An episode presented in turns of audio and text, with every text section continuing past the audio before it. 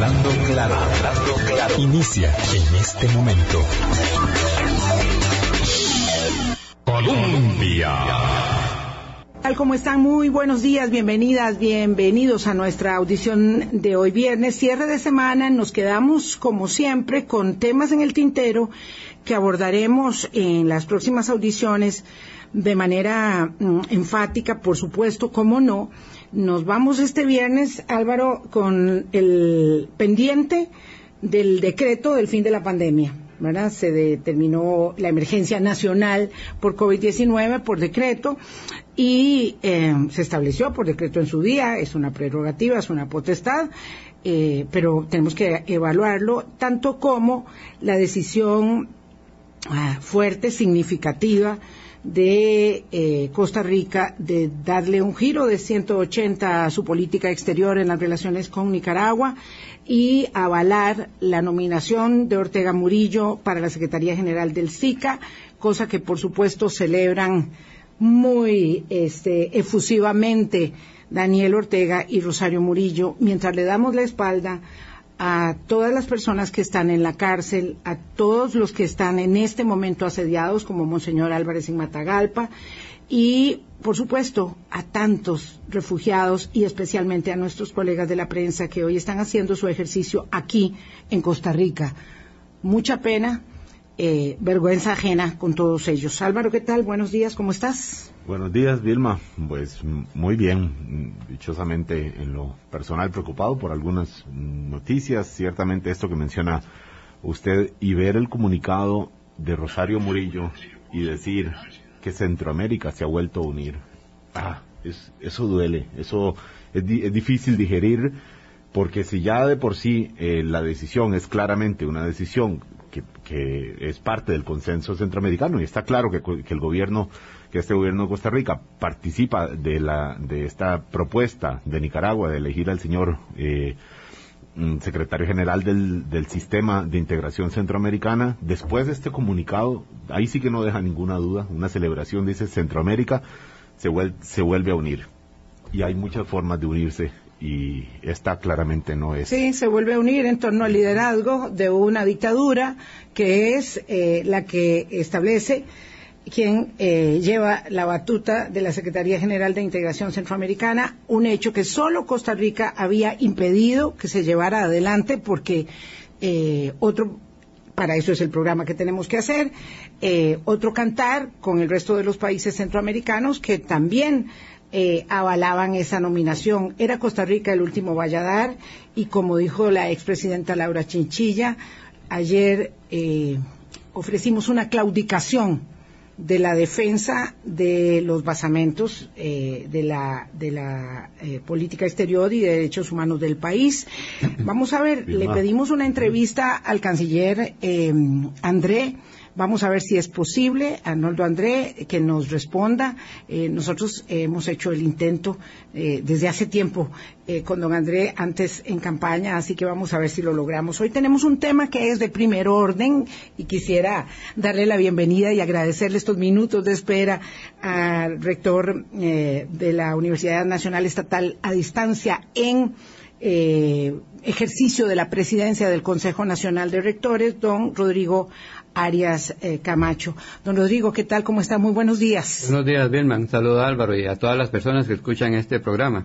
En relación con esto que hablaba, viera que hace unos meses CONARE presentó una protesta a nivel del Consejo Superior Universitario Centroamericano, el SUCA. El SUCA. Pidiendo, pues, que este, una protesta más bien por la violación a los derechos humanos y la persecución a estudiantes y profesores universitarios en Nicaragua y pidiendo al SUCA que no hagamos ninguna actividad en Nicaragua mientras esta situación prevalezca.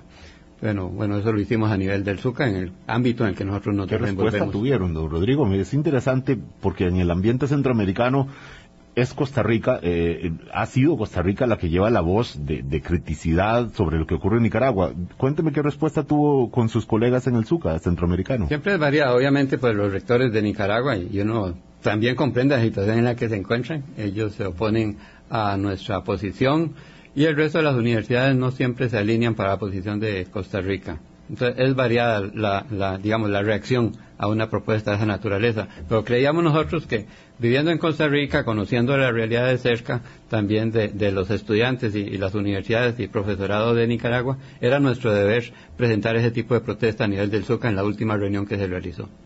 Claro, Vilma, es que es lo que pasa en el ambiente centroamericano. Costa Rica ha llevado la voz de los señalamientos, de las denuncias y el resto de países de Centroamérica le ha hecho el juego al gobierno de Daniel Ortega o se ha quedado callado convenientemente y ahora pues... Eh, porque hay muchos techos de vidrio. Claro. Porque hay muchos techos de vidrio.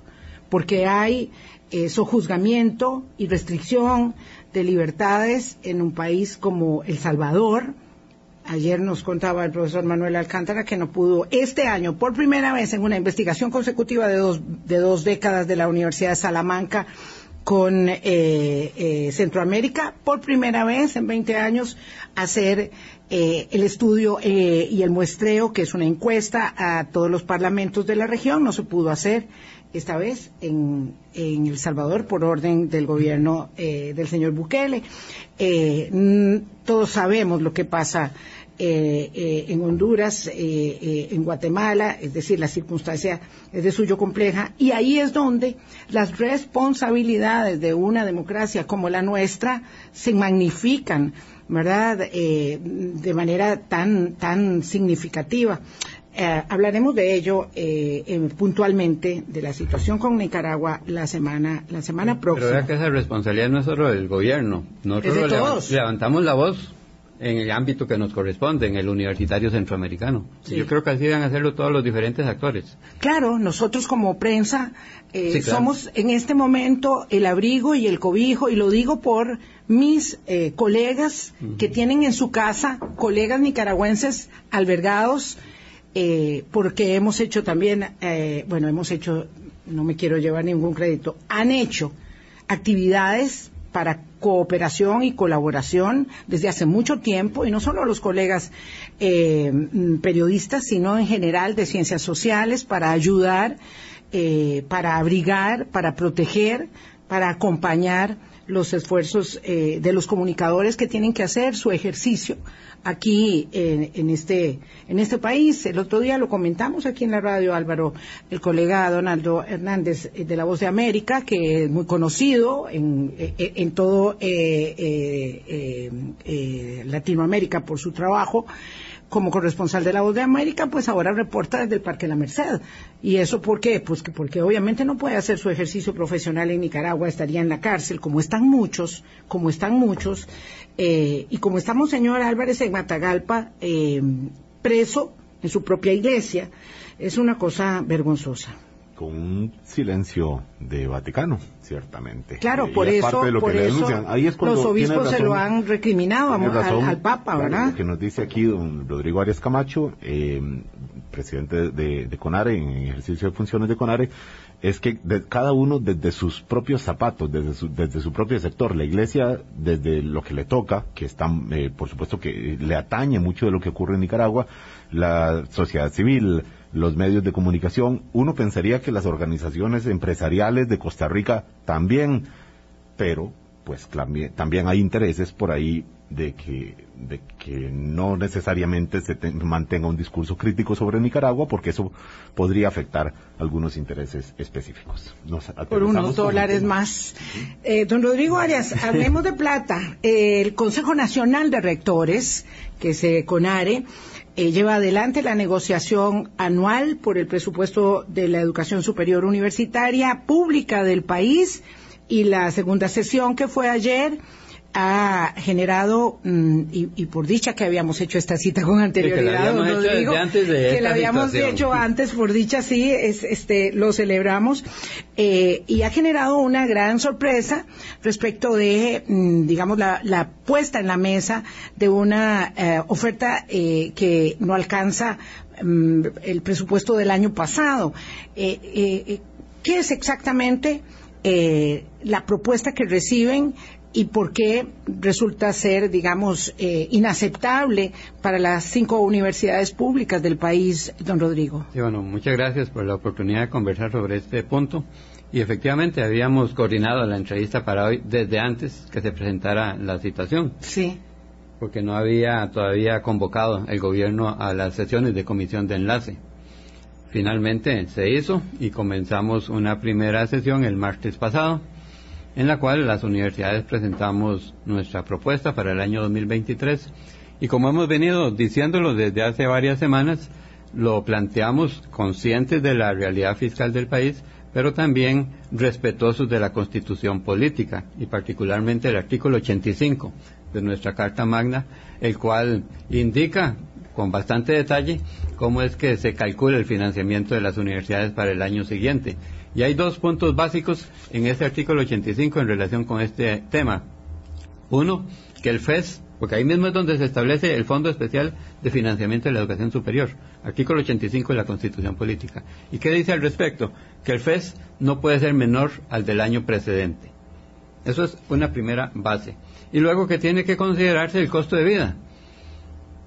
Ahí es donde se han abierto en los últimos años y a lo largo del tiempo, y yo tengo muchos años de estar en procesos de esta naturaleza, se han abierto diferentes escenarios, porque hay formas distintas de ver la inflación y las proyecciones de inflación y, cómo se ajusta o no se ajusta la inflación más adelante. En fin, esa ha, sido, digamos, la variable para llegar a acuerdos. Nosotros hicimos un planteamiento también con diferentes temas de, eh, diferentes bases de inflación y entregamos una propuesta al gobierno después de la reunión del martes pasado. Ellos nos respondieron ayer, que era la segunda sesión de la comisión de enlace, y no están ajustándose en nada a lo que establece el artículo 85 de nuestra constitución política. Lo bueno al final de todo es que seguimos en la negociación. De una vez, al decir nosotros que era inaceptable la propuesta que nos entregaron, eh, quedamos en realizar una sesión de la Comisión de Enlace el próximo martes en Casa Presidencial a las nueve de la mañana para continuar el proceso de negociación, porque es un proceso de negociación, pero es una negociación que tiene una base constitucional. Y ahí ni ellos ni nosotros podemos ir por debajo de lo que establece la constitución política. Todos juramos defender, cumplir con la constitución política y lo que indica la constitución política es el pacto social por excelencia de nuestro país y todos tenemos que respetarlo. vamos por partes. Este, eh, Está bien, estoy adelantando. Eh, no, no, no, no se preocupe, don Rodrigo. El, el tema es este, eh, para que entendamos, ¿verdad? Eh, los números, grosso modo, porque no vamos a entrar en detalles. Eh, ¿Cuánto pidieron ustedes más respecto del presupuesto del año pasado? Nada más para tener una base clara porque no sabemos, sabemos lo que les ofreció el gobierno ayer, pero no sabemos qué fue lo que ustedes habían pedido. Nosotros en la propuesta del gobierno le planteamos diferentes formas en las que se calcula la inflación. Los últimos años, me refiero al 19, al 20, al 21, dada la situación fiscal tan crítica, siempre usamos como referencia la inflación interanual a mayo de cada año, porque además era relativamente baja, pero eran escenarios de inflaciones bajas.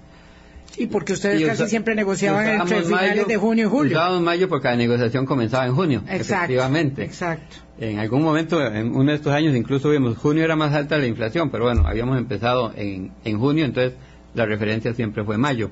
Este año, de igual manera, usamos el monto este, del año 2022 considerando un incremento de conformidad con la inflación interanual a mayo, que era 8.70, si no me equivoco, en este momento. Ni siquiera hasta, ni siquiera consideraron los últimos tres meses, eh, dos meses que, se, elevó más. Eso para ser consistentes con los últimos periodos. Claro.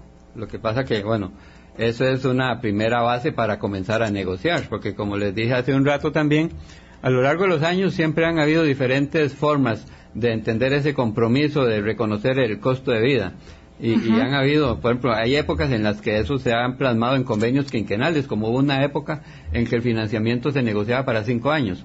Y los primeros convenios básicamente lo que tenían era una fórmula de revisar la inflación para ir ajustándolo en el tiempo. Sí, y así recordamos. Era como en Esos serán otros tiempos, evidentemente, de las finanzas públicas, ah, ¿verdad? Ah, ¿Cuándo fue el, año, primer año que empezó a negociarse así, año a El año 89 se firmó el primer convenio de esa naturaleza y llegaron hasta el 2017. A partir del 2017, con la situación fiscal, comenzamos nuevamente con negociaciones anuales. Correcto. Entonces, su propuesta base, la de, la, eh, la de las 2022 más la inflación interanual. Ok, 2022 más inflación inflación interanual quiere decir 536 mil millones de colones más la inflación, digamos, hablando en números así gruesos. Los números exactos no los tengo ahorita Exacto, aquí, pero no, no, no, pero digamos que si entendemos que la sí. interanual, Exacto. Pero, pero una base de, de negociación para precisamente ¿Cuál a era? de Eh, ok, perfecto. Entonces estamos hablando ahí de una, no sé, 5% o algo así de la, de la inflación interanual. Era ocho- ahí es donde hay formas distintas de ver la Ah, inflación. ok, Pues nosotros le perfecto. decíamos al gobierno, bueno, está por ejemplo el Banco Central que tiene una proyección de,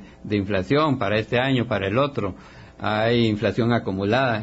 hay diferentes maneras de Sí, enfrentar ¿Ustedes ese tenían la impresión entonces de que iban a ir a negociar sobre el tema de cuál era Sobre la la inflación base del con 2000, el piso la base del 2022. 22, que era 536 mil millones de colones? Bien, Porque en eso, sí ayer, es, en eso sí está tajante la constitución política. No se puede reducir el FES. La base es la, del año precedente. en teoría. En teoría no, en la, en la- en la letra de la constitución política. Muy bien. Lo cierto es que a falta de 536 mil millones de colones, el eh, gobierno les ofrece 430 mil, que son 128 mil millones de colones, aquí abaco en mano, 128 mil millones de colones menos, es decir, una reducción de la asignación del año pasado para este ejercicio y eh, 24%. sin reconocer la inflación, ¿verdad? Con eso irían al 2023. Una pregunta que tal vez sea obvia para ustedes, pero no lo es para nosotros. ¿Qué implicación tiene un presupuesto como ese? ¿Por qué la propuesta de plano para ustedes resulta inaceptable? Bueno, es inaceptable por muchas razones. La primera porque, como vimos, evidentemente incumple lo que establece la constitución política. Y todos nos debemos en nuestro país al respeto y al cumplimiento de las diferentes normas de nuestra constitución. Y en el caso de las universidades, también a velar por lo que indican los diferentes artículos que mencionan la educación superior en nuestra Carta Magna. El 78, por ejemplo, que habla del financiamiento para eh, la educación superior, dentro del 8% que tiene que darse a la educación en general en el país, algo que tampoco se está cumpliendo. También el 84, que se refiere a la autonomía de las universidades y la independencia en el cumplimiento de sus funciones y la capacidad de adquirir derechos, obligaciones para llevar adelante, pues lo que se espera de la universidad en la sociedad y cada vez más en las sociedades modernas, más exigentes y más necesarias las opciones de educación superior. Y luego el 85, que, que hay que, en el 85 hay que incluso remontarse un poco en el tiempo. Y yo siempre lo uso de esa forma, tal vez puedo aprovechar unos minutos para ello. Cuando en la constituyente, en el año 49, los diputados constituyentes incorporan la autonomía a nivel constitucional, don Rodrigo Facio presenta una propuesta y defiende una moción para que además se asegure el financiamiento de la universidad en la constitución política. Desde ese entonces, y él indica que es necesario, ya que están de acuerdo en darle la autonomía que corresponde a la universidad con ese rango constitucional, que ya lo tenía la UCR desde su creación, pero era por ley. En el 49 pasa a nivel constitucional. Dice don Rodrigo Facio que hay que asegurar el financiamiento para que no esté supeditada en el cumplimiento de sus funciones, pues a los intereses de un gobierno o un ministro determinado. Y ahí es donde entonces se da el paso a asegurar el financiamiento en la constitución política. Eso ha evolucionado con el tiempo y ahora lo tenemos en el artículo 85 con la redacción actual que fue una reforma constitucional. Con más universidades. Y, sí, y ahora se citan ahí explícitamente la Universidad de Costa Rica, el Instituto Tecnológico, la Universidad Nacional y la Universidad Estatal a Distancia. Cuando se da esa reforma constitucional no está la UTN, pero obviamente cubre a todas las instituciones de educación superior. Y es para asegurarle que no están supeditadas a un gobierno en particular, porque la universidad es un bien público social que, que, es, que es de todas las personas, que es del Estado, que trasciende a un gobierno uh -huh. y que tiene una función que cumplir con miras a un desarrollo futuro del país. Yo tengo que hacer hoy de abogado del diablo, don Rodrigo Arias, presidente del Consejo Nacional de Rectores. Primero voy a ir a una pausa y luego le voy a plantear una discusión que evidentemente eh, excede eh, y va más allá de, del, del, derecho que le asiste, en efecto, a las universidades. Y esta esta discusión que tenemos muy abierta respecto de cómo eh, cómo equilibramos el precepto constitucional del financiamiento de la educación superior con el precepto constitucional del equilibrio de las finanzas públicas que también debemos observar y que dice, bueno, que es primero o el equilibrio de las finanzas públicas o la autonomía de sectores, ¿verdad?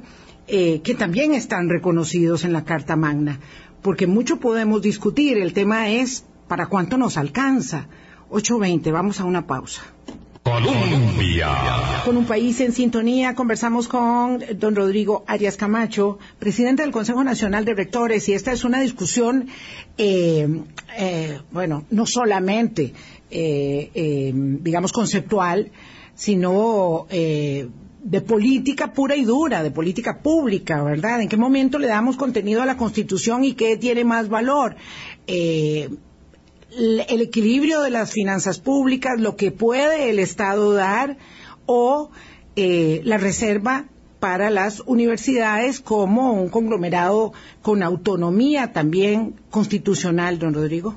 Sí, claro, pero, pero que también vemos esta situación en un contexto muy particular que, se deriva de la pandemia y que ha afectado a todos los países, no solo a Costa Rica. Obviamente. El crecimiento en el endeudamiento con préstamos de apoyo presupuestario ha sido la norma en el mundo. Así es. Porque no solo es el caso de nuestro país, que aquí teníamos ya un, un endeudamiento más alto y entonces la situación empeoró, claro, es cierto también pero es algo que este tipo de préstamos se han tenido que suscribir por los diferentes países para nivelar los presupuestos y salir adelante en medio de la crisis que venimos afrontando con, el inicio de la pandemia hace dos años y resto. Entonces, desde ese punto de vista, pues hay un contexto particular en el que tiene que analizarse la situación. Y en ese contexto también tenemos que ver cuáles son las posibilidades de reestructuración de la deuda en el mediano y largo plazo que permitan darle sostenibilidad a los requerimientos que deben de atenderse por parte de los diferentes países. Privilegiar el principio de equilibrio financiero sobre los demás principios constitucionales es muy peligroso porque puede prestarse para transformar completamente la fisonomía del Estado Social de Derecho que se constituye a partir de la Constitución de 1949 y que es la que nos ha permitido crear el estado de bienestar en el que vivimos los costarricenses en la actualidad, a diferencia de otras naciones cercanas. Eso es realmente algo que, dichosamente, en una intención que hubo de modificar el artículo 176 de la Constitución Política, las y los diputados esta semana lo rechazaron Abteilung completamente con 54 votos en contra de esa intención de privilegiar a nivel constitucional el principio de equilibrio financiero sobre los demás, porque vendría a ser una transformación o la posibilidad de transformar todo ese sistema de pesos y contrapesos, de autonomías constitucionales, y no solo en las universidades, también están las municipalidades, está la Caja Costarricense del Seguro Social, está en la Constitución el PANI, que también está sufriendo por falta de recibir los recursos que necesita para cumplir el fin que se le asigna dentro de esa fisonomía del Estado costarricense. Es, cierto, lo este- del este Patronato Nacional de, la Infancia es muy severo, perdón Álvaro. No, es que le decía, 54 votos de, de diputados. Y tres que, no estuvieron. Que seguro que no todos son defensores eh, naturales de las universidades públicas. Eh, y, y, todos, claro, por eso, cero votos en contra, o sea, por unanimidad. Eh, desecharon esta, esta propuesta para privilegiar el principio de equilibrio financiero sobre otros principios contenidos en la Constitución. Don Rodrigo Arias, usted como presidente de la Comisión del Consejo Nacional de Rectores, eh, en esta negociación, una reducción de 24% es lo que plantea la propuesta de gobierno entre lo que eh, se aprobó el año pasado y lo que se está proponiendo en esta ocasión, 24%. Una cuarta parte menos. Una cuarta parte menos, exactamente. Y, eh, don Rodrigo, la pregunta es si les sorprende, porque hace unos pocos días estaba en esa misma silla donde está usted, está doña Catarina, eh, doña eh, Ana, Catarina Müller, ministra de Educación, y ella pues decía, bueno, es que eh, le decíamos que la Constitución dice que no puede ser menos que el año anterior.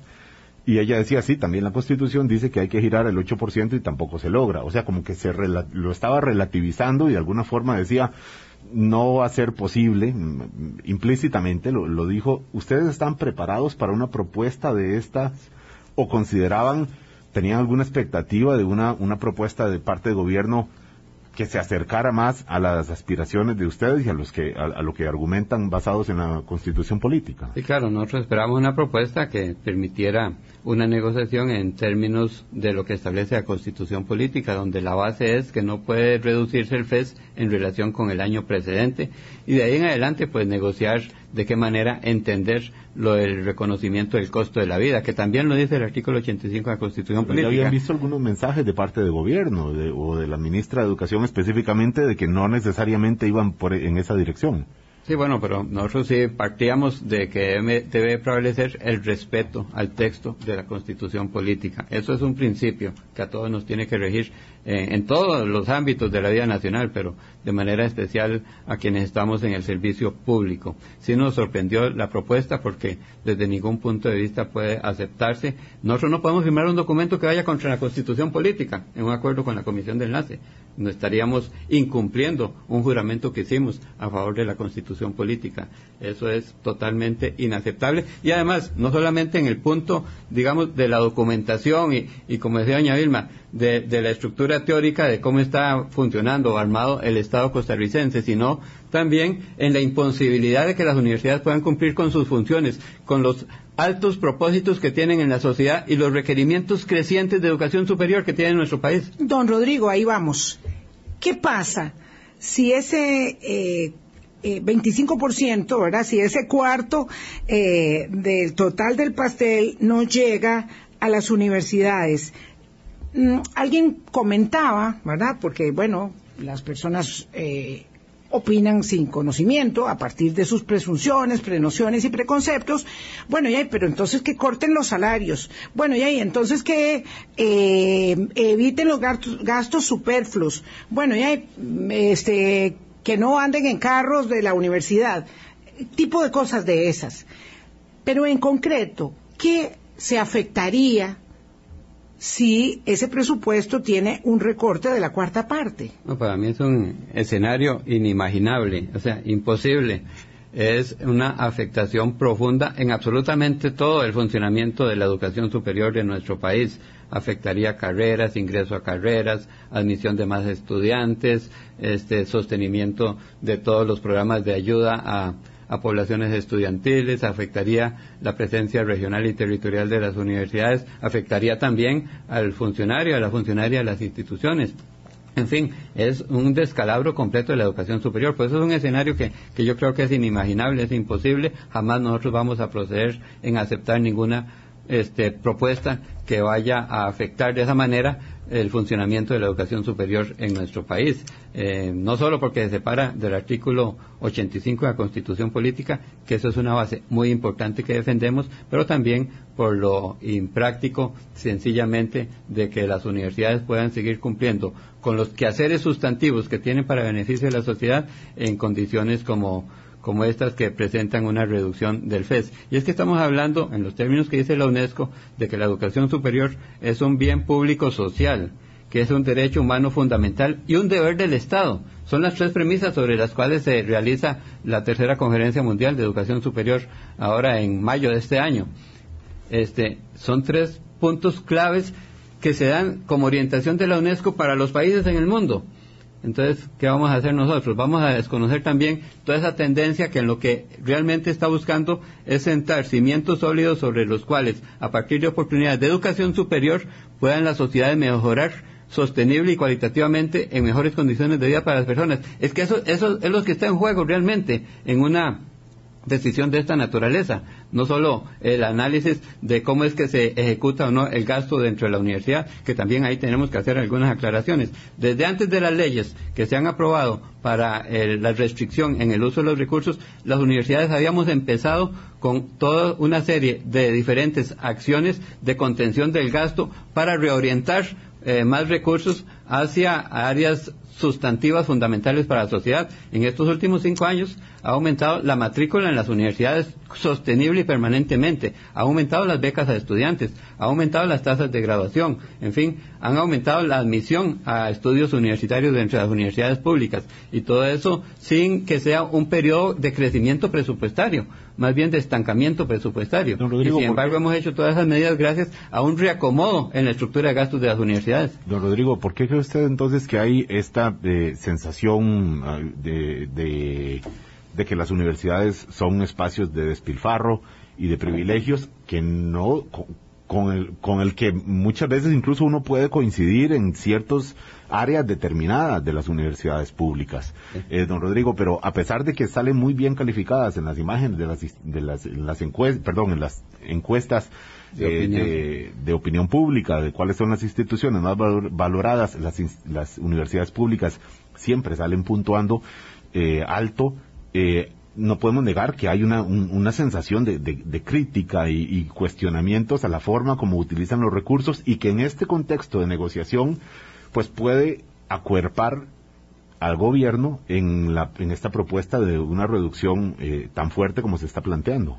Tal vez porque hay algún periodo en el que hubo algún tipo de exceso en esa materia que usted mencionaba, pero eso está frenado ya desde hace muchos años y se vienen haciendo acciones en contrario. Vea que le mencioné que antes de que empezaran estas leyes de restricción presupuestaria, ya las universidades venían tomando medidas propias de contención del gasto.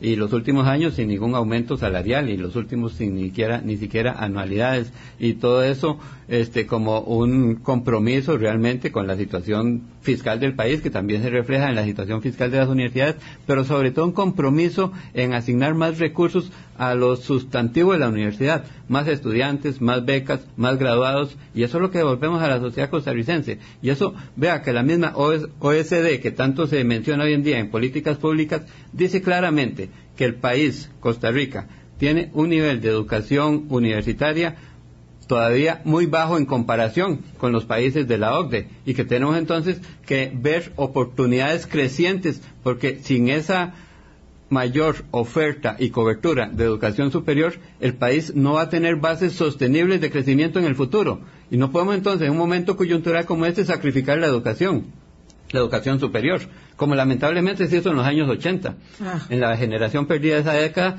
que todavía seguimos arrastrando las consecuencias de las malas decisiones de aquel tiempo. Sí, eh, en todos los ah, estamentos de la educación pública, y eso me lleva a una consideración eh, que planteó aquí la señora ministra esta misma semana, don Rodrigo. Ella decía que igual que en un presupuesto familiar, si uno tiene tres hijos, pues tiene que dividir los recursos con, eh, con los hijos que tiene y que si le daba más recursos a las universidades, el planteamiento, digamos, era este, pues se lo tenía que quitar a la educación pri primaria o secundaria. Y ese es un argumento que está teñido, digamos, de un aplastante sentido común. Yo le pregunté cuál era el sustento de eso. Me, mm, no, el sustento me dijo era el sentido común, la realidad que, que afronta el Ministerio de Educación. Eh, eso es de recibo, eh, mm, digo, si no hay más plata. Eh, eso es este, un, una discusión que primero yo la veo en los términos de nuestro artículo 77 de la Constitución Política. Yo uso mucho la Constitución, creo que todos debemos de, de, tenerla presente y sobre todo si trabajamos en el aparato público. ¿Qué dice el 77? Que la educación pública es, será organizada como un proceso integral, correlacionado en sus diferentes ciclos, desde la preescolar hasta Ajá. la universitaria. Todos los niveles son necesarios no es uno compitiendo contra otro. Es una eh, visión equivocada. De claro, cómo pero tiene la realidad, perdón la que lo interrumpa, don Rodrigo, pero es que la realidad es que tenemos una asignación constitucional del 8% del Producto Interno Bruto para educación y en la realidad no solamente no hemos alcanzado ese 8%, sino que lo vamos bajando, bajando y vamos como un 6 y pico por Si seguimos ciento. por ese camino, ahorita estamos con niveles de hace un montón de años atrás en, en cuanto a la inversión a la educación y a la educación en general en todos sus diferentes niveles. Y eso no es la fisonomía del Estado que queremos para ahora y para el futuro de nuestro país. Y esta discusión se remonta desde la constituyente. Vea que hace un, un rato les comentaba cuando en la constituyente se incorpora el compromiso de asegurar el financiamiento a la universidad. Y precisamente uno de los alegatos en contra era que estarían quitando recursos a la primaria y a la secundaria, que era muy reducida en aquel entonces. Y precisamente la contrarreacción a ello fue que no, que sobre lo que ya tenía la educación era agregarle más recursos a la educación para cubrir los requerimientos de la educación superior. No era quitarle al otro nivel, era aumentar, complementar la inversión en educación vista como una inversión y no como un gasto, porque así es como tenemos que visualizarla en cualquier momento. así la vieron en el año 1949, así tenemos que verla ahora también. Y sobre todo eh, cuando hablamos que estamos dentro de este tiempo de la información y la comunicación, de la economía 4.0, de, la necesidad de la transformación productiva de nuestros países, sin educación superior eso no va a ser sostenible, no va a ser posible. ¿Cómo es que Costa Rica ha cambiado toda su estructura productiva en los últimos 20, 25 años? Basada en el talento humano, en las capacidades de formación y educación de niveles superiores que le damos a nuestra población, en el crecimiento de la matrícula y la educación universitaria. Sin eso lo demás no hubiera sido posible. Ahí están nuestras nuestras minas de cobre, nuestras minas de materiales, son, esas que mencionas. Que no tenemos minerales, no tenemos recursos naturales, pero tenemos talento humano. Don Rodrigo, eh, en esa misma línea que menciona usted, ¿se, siente, ¿se sienten ustedes acuerpados por los gremios de educadores, tanto de la, específico de la secundaria o, los, los eh, sindicatos de, primaria, eh, profesores de primaria y secundaria también, en esto? Porque a veces da la, da la idea de que ellos van por un lado y pelean por, por la primaria y la secundaria, pero cuando le toca a la educación superior, ustedes buscan lo suyo por aparte. ¿O ¿Ustedes sienten que van en esta misma línea juntos o más bien compiten por recursos? Yo creo que todos vemos que tenemos que trabajar conjunta y complementariamente a favor de la educación nacional, en todos los niveles. Han habido diferencias a lo largo del tiempo. Eh, ahorita en esta situación coyuntural de esta semana, pues no hemos hablado con los gremios, pero sí hemos venido trabajando con ellos en otros proyectos de interés nacional durante estos últimos años. Vea que en, en el año 2019, CONARE presentó un documento muy interesante al país, que se llamaba Desafíos de la Educación Costarricense y Compromiso de las Universidades y se había basado en los principales hallazgos del informe Estado de la Educación, que es un aporte de CONARE, las universidades públicas, al país. Y ahí se hizo un resumen de lo más significativo y se entregó al país antes de la pandemia. Y se comenzó a trabajar en los diferentes procesos. Y en algunos de ellos ya hay resultados concretos, como a finales del año pasado entregamos el marco de cualificaciones para todas las carreras de educación y en ese marco de cualificaciones para las carreras de educación participamos las universidades, participó el Consejo Superior de, Educación, el CONESUB, las universidades privadas, Colipro, los gremios de educadores, todos nos unimos ahí. ¿Para qué? Para pensar en el camino que tenía que seguir Costa Rica en materia de formación docente para que respondan esos perfiles a los requerimientos de ahora y del futuro, y no solamente en la formación de nuevos profesionales, sino también en establecer las brechas con los que ya están en ejercicio.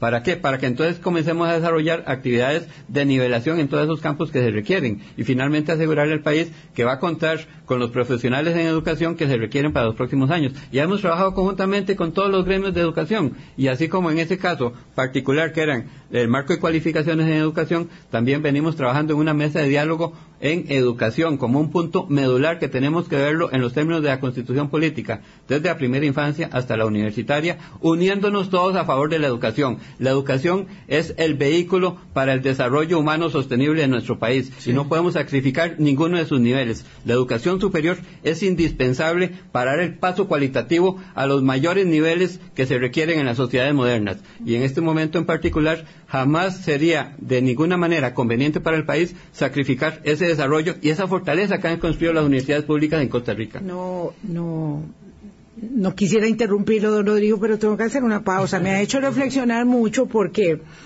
eh, con toda honestidad, yo digo, si no hubiera tenido acceso a la educación pública universitaria, no hubiera podido ser profesional. Eh, el vehículo de la movilidad social que además no alcanza para todas las personas como quisiéramos, es ese. Eh, la educación técnica y la, educación superior universitaria eh, cambia las vidas de las personas, cambia las vidas de las personas.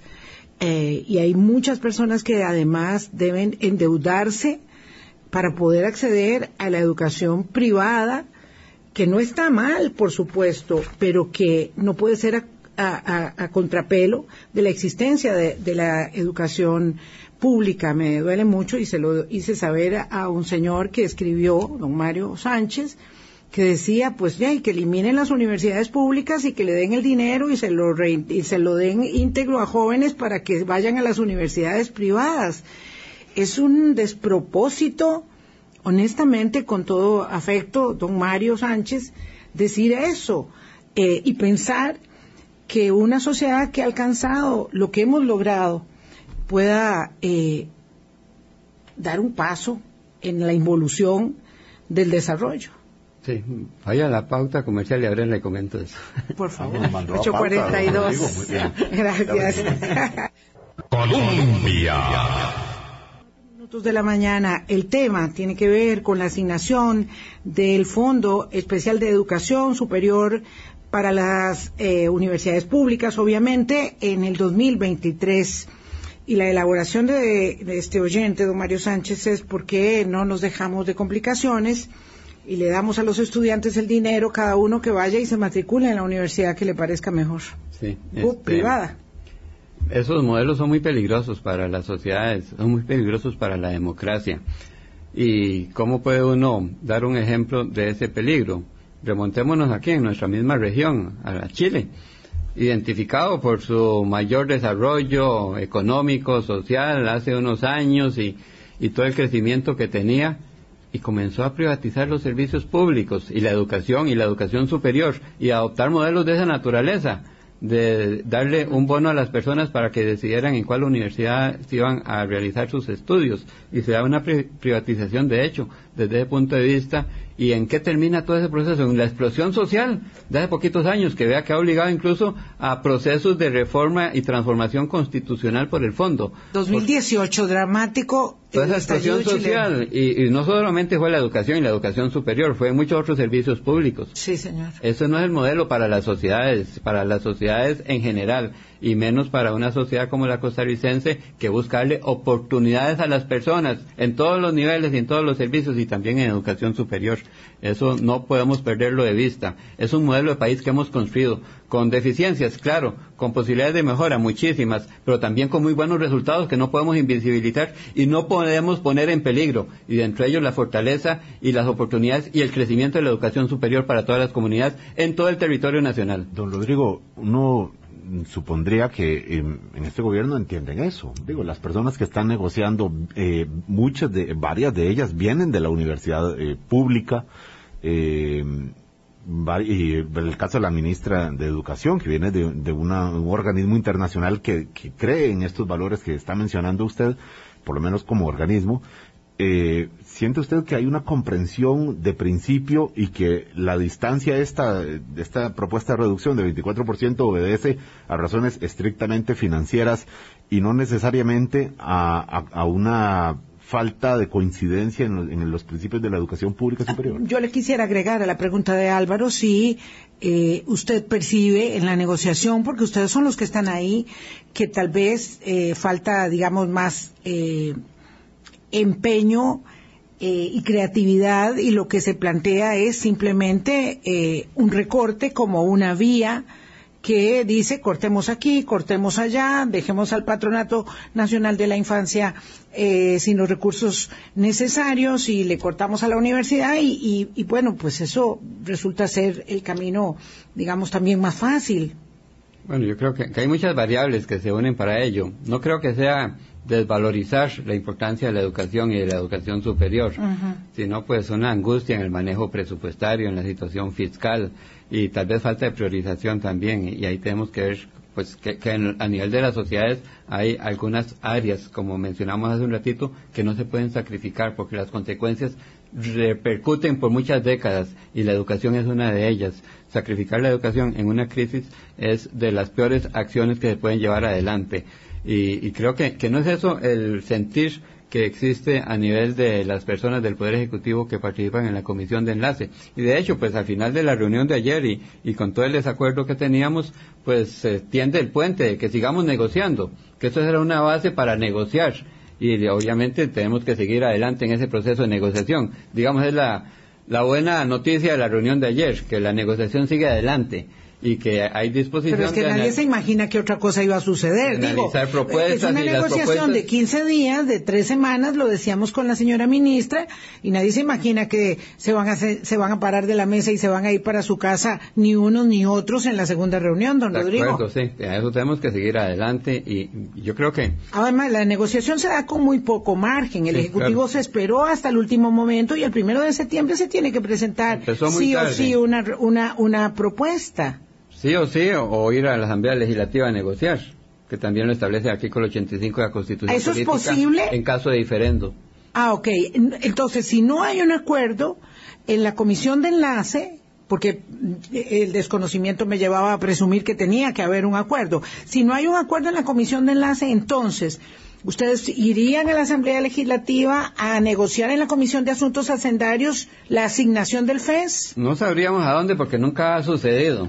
¿Nunca ha sucedido? Tendría que darse este, un mecanismo para, para enfrentar la situación, pero yo tengo esperanza de que a nivel del Ejecutivo, con la Comisión de Enlace, vamos a alcanzar Si hay un antecedente, digamos, de eh, inobservancia del precepto constitucional que declaró hace muy poco la sala cuando dijo que la la Comisión de Asuntos Hacendarios no tenía la potestad de haber recortado un acuerdo que la 2019. comisión, eh, la comisión de enlace había eh, alcanzado, es decir, los rectores con el Poder Ejecutivo eh, de ese entonces había alcanzado un acuerdo y la Comisión de Hacendarios lo vulneró, lo recortó 10 mil millones y la Sala Cuarta dijo eso no se podía haber hecho, pero se hizo Sí, y se violó la Constitución Política. y se violó la Constitución, claro. Porque la Comisión de Enlace es un órgano de negociación del financiamiento de las universidades, a tono con el artículo 85 de la Constitución Política, y por tener esa derivación constitucional,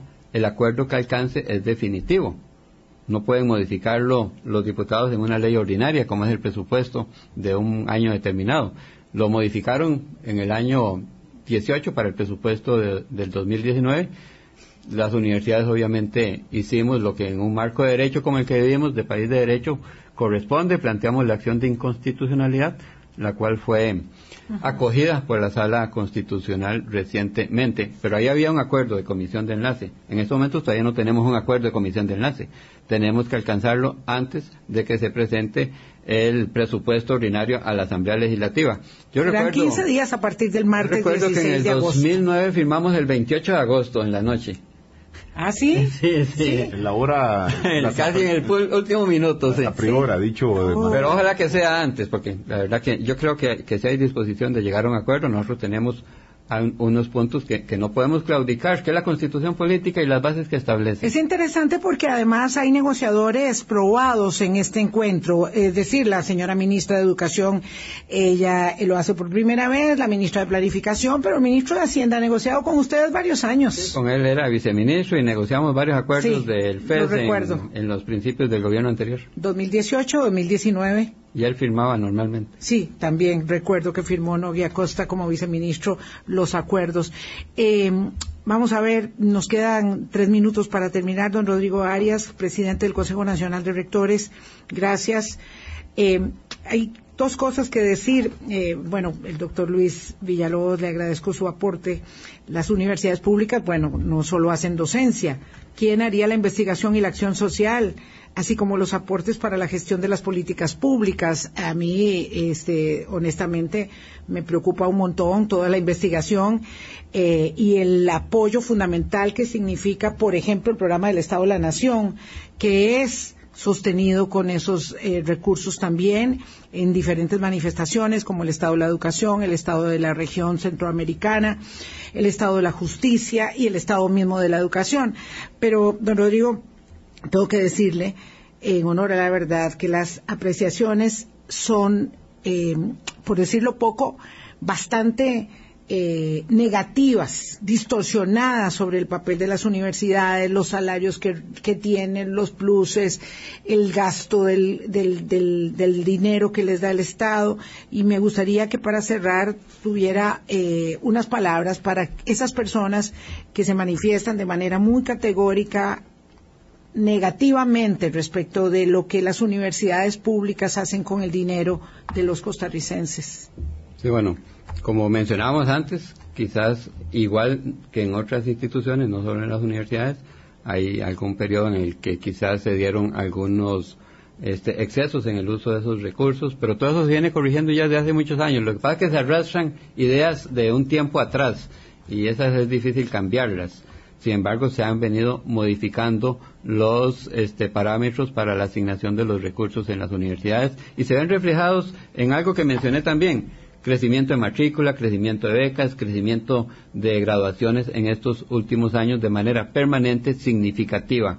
Y, eso también tenemos que valorarlo entonces, este, porque es realmente un reacomodo de recursos en función de lo esencial de la universidad.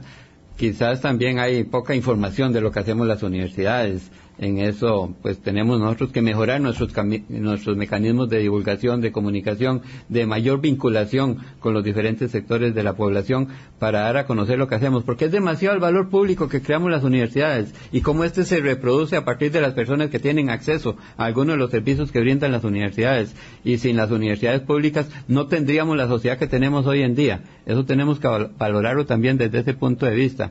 Son muchos los cometidos que llevan adelante las universidades en su conjunto, cada una individualmente donde se encuentra. Y además en diferentes este, ámbitos, en un abanico muy amplio, no es, mm, no es lo mismo la Universidad Técnica Nacional, el Instituto Tecnológico, la Universidad Nacional, la UCR y la Universidad Estatal a la distancia. Una diversidad que, nos complementa.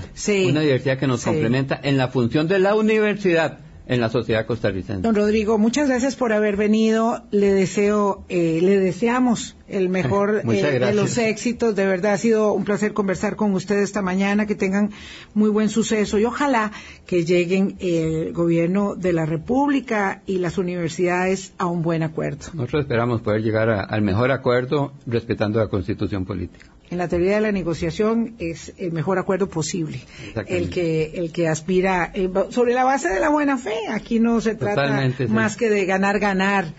Eh, ojalá que así sea. Que de hecho, era que empezando la negociación en la primera reunión, la ministra ha propuesto que tuviéramos unas reglas de oro de la negociación. Ahí está la buena fe, la empatía, el respeto.